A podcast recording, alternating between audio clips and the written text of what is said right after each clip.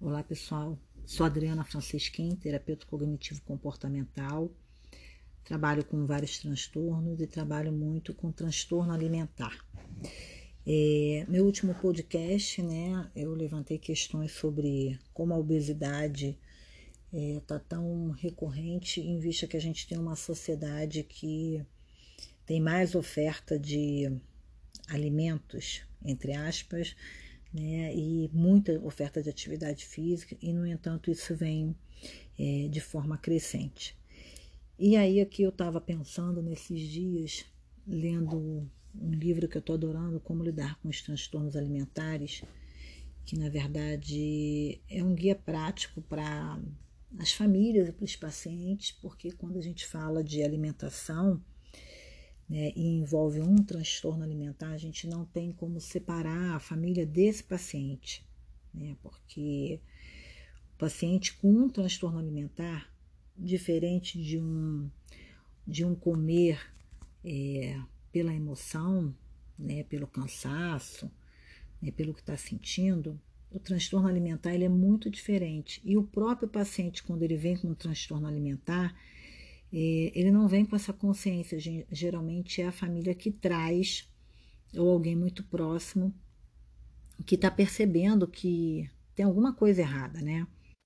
Então, quando a gente fala aí de um transtorno, né, eu resolvi até pular uma outra parte que eu queria botar depois dessa obesidade aí, né? Mas como é, os transtornos alimentares eles estão cada vez mais presentes, né? Lógico que não é só pelo que a mídia mostra aí, é o que eu venho falando aí no, nas outras, nos outros podcasts, não é só isso, né? Tem outros fatores envolvidos, né? Mas a gente cada vez mais vê o, o impacto do, dos tran transtornos alimentares na sociedade. E aí eu resolvi aqui falar um pouquinho, porque muita gente acha que o transtorno alimentar ah, é uma falta de vontade, é só a pessoa parar de comer, ou então a pessoa voltar a comer, ou a pessoa se policiar. O que, que você acha disso aí? Será que realmente é assim? Essa é uma questão que eu venho levantando, né? É, então eu quero comer uma, sei lá, algum, algum doce, eu vou lá, como, né? Posso até ficar assim às vezes, né? Poxa, será que eu queria comer, né? Mas eu trago essa reflexão, vamos dizer assim. Num transtorno alimentar, isso não acontece. Não acontece porque esse cognitivo, né, os pensamentos, é, eles não ficam preservados. O transtorno alimentar é um quadro psiquiátrico que precisa da ajuda de um psiquiatra para fechar mesmo né, o, esse transtorno, precisa de um auxílio de nutricionista e de um psicólogo. Não tem como a gente tratar um transtorno alimentar sem fazer esse trabalho, sem ter esse trabalho multidisciplinar. Esse é um ponto, ponto chave. Então, num, num, num transtorno psiquiátrico, onde envolve um transtorno alimentar, como a pessoa está olhando o próprio corpo, né, e a, a própria parte do comportamento alimentar, seja comendo muito, seja comendo pouco, não comendo nada, né?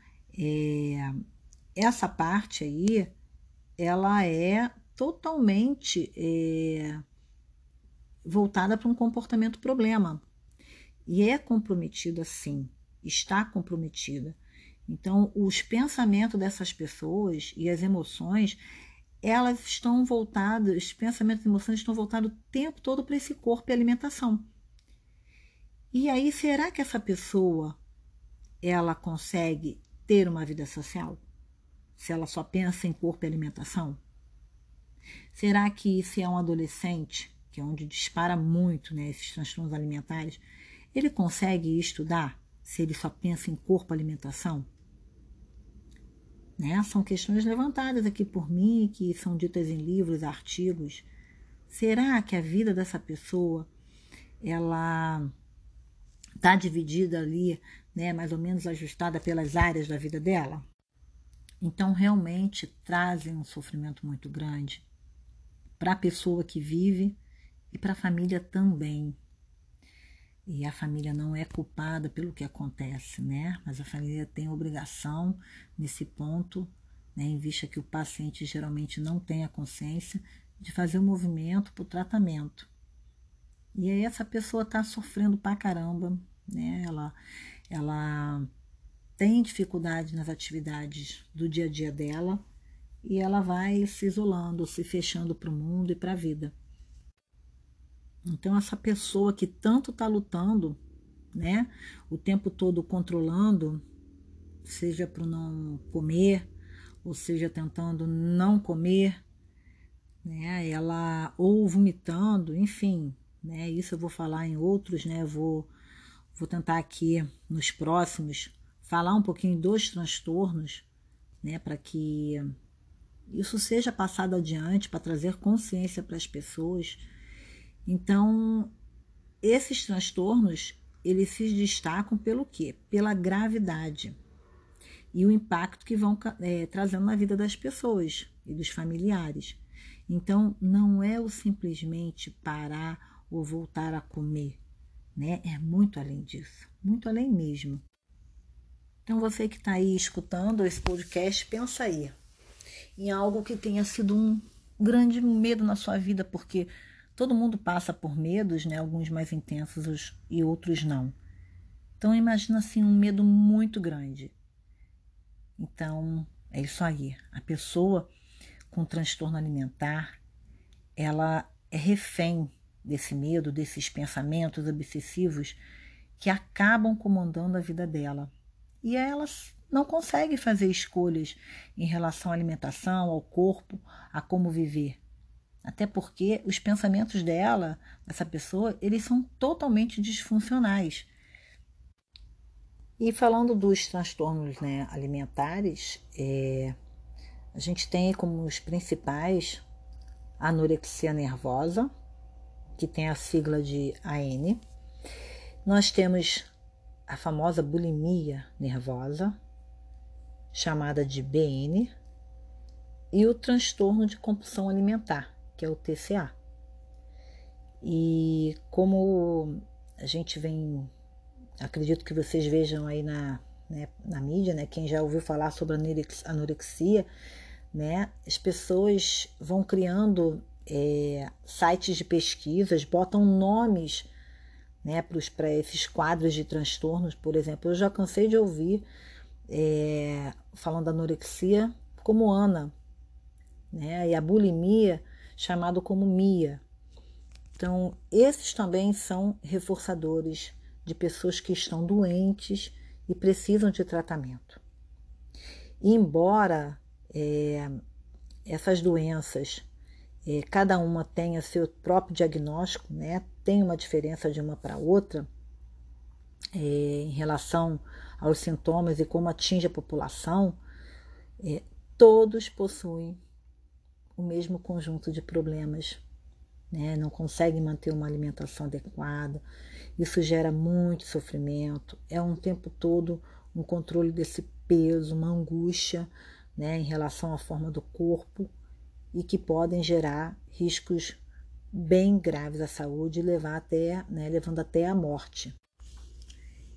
E junto com esse transtorno aí, o que, que vem junto, né? O que, que será que vem junto aí? A pessoa está nessa luta recorrente, né? Então acaba gerando muita ansiedade, processo de depressão. Os transtornos alimentares, eles podem vir, né, junto aí com o tal do toque, né? O transtorno obsessivo compulsivo, inclusive os pensamentos obsessivos, eles são recorrentes, né? Quanto mais é, mais desnutrida, mais obsessiva essa pessoa fica.